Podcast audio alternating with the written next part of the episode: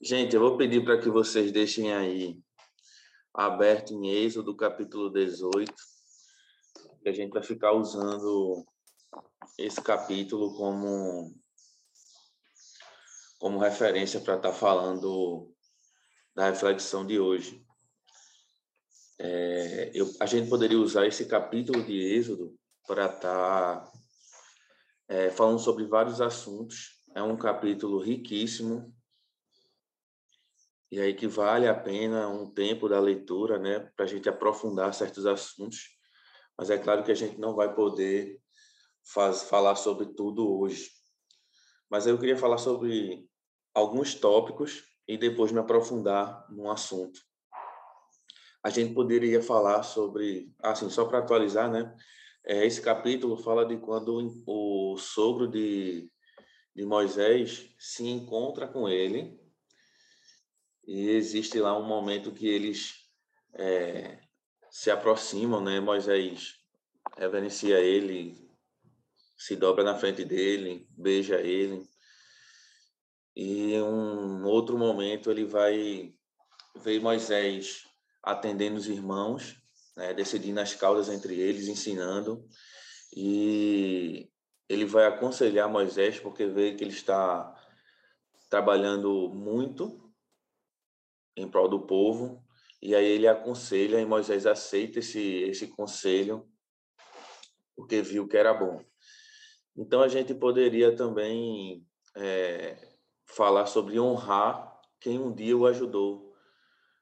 Porque Moisés, além de, do, de se encontrar com, com seu sogro, ele se curvou e beijou em forma de respeito.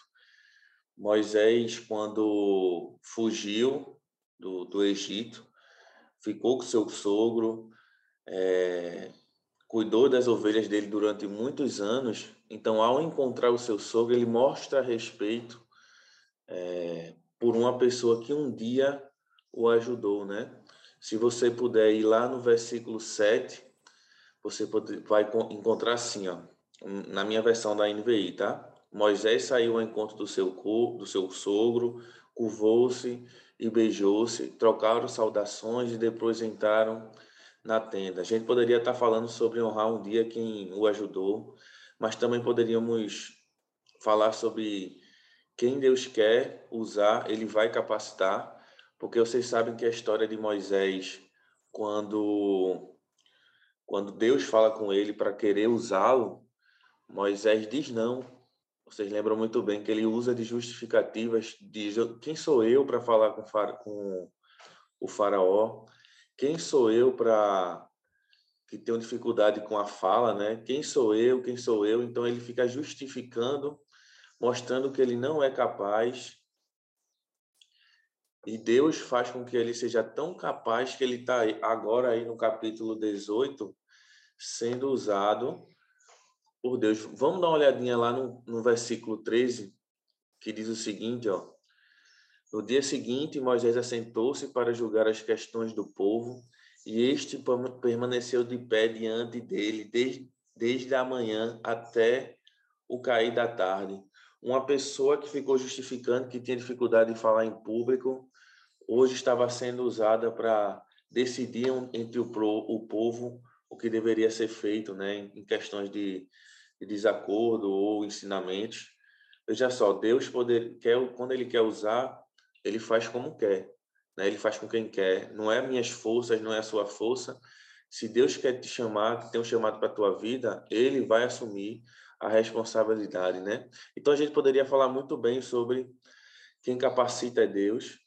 A gente poderia estar falando também sobre o zelo pelo trabalho do Senhor, porque Moisés trabalhava arduamente e mesmo depois de encontrar seu sogro, que não via bastante tempo, ele no outro dia vai trabalhar para o Senhor, decidindo entre o povo, ensinando a lei ao povo, como está falando já no capítulo, no versículo 13 e no versículo 16, que diz o seguinte: Toda vez que alguém tem uma questão, esta me é trazida e eu decido entre as partes e ensino-lhes os decretos e as leis de Deus.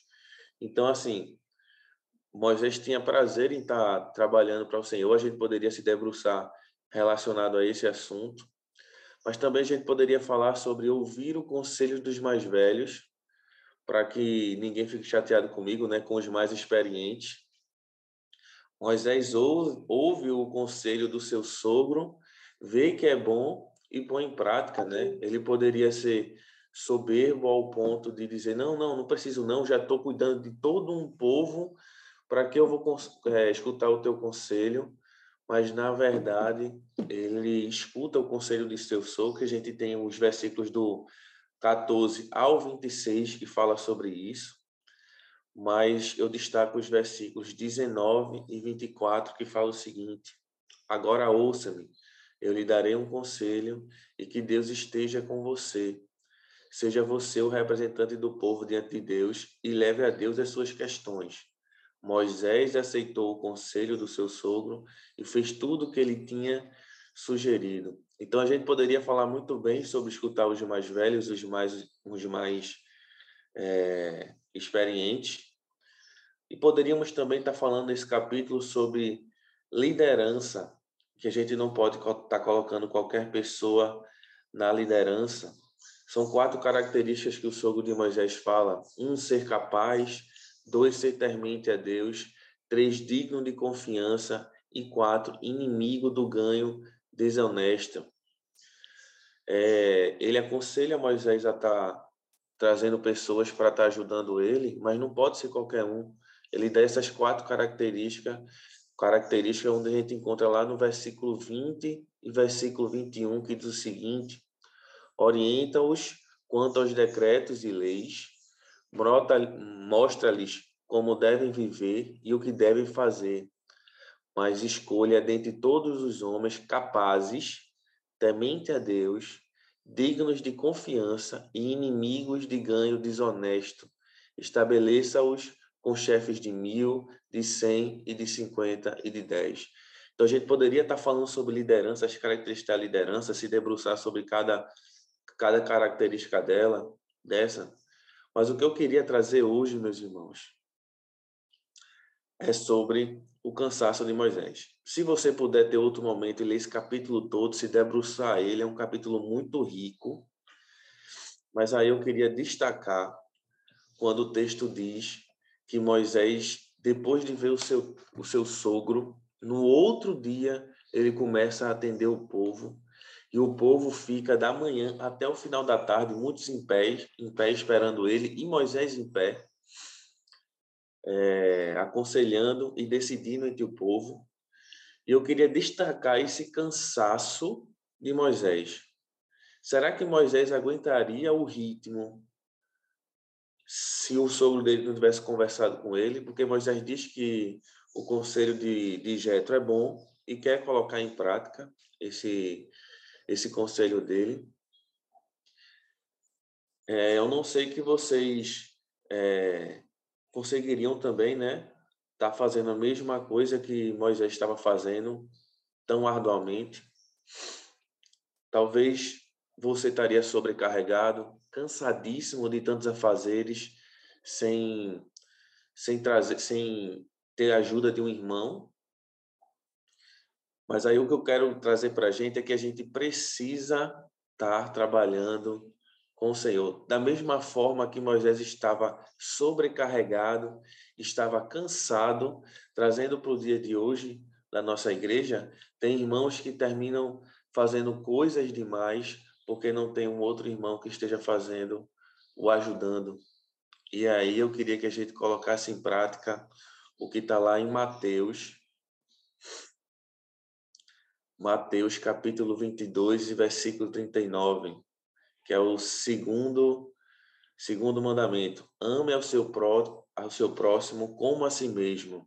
Assim como Moisés chamou irmãos para ajudá-lo a estar tá fazendo a obra com ele, os irmãos que estão aqui também, os irmãos, os irmãos da Lagoa, também são chamados a estar fazendo a obra com o Senhor, para estar dividindo essa carga dos serviços da igreja. Então você imagina só se o pastor Miguel tivesse que estar em todos os PGMs ao mesmo tempo, ele estaria sobrecarregado, qual era o tempo que ele teria para decidir, para, para fazer gabinete das, das pessoas que estão realmente necessitadas. Ou imagina George e Renata ter que fazer todos os serviços lá do servir, como é que eles iriam atender, como é que eles iam estar na beleza, como é que eles estariam na recepção, não tem como.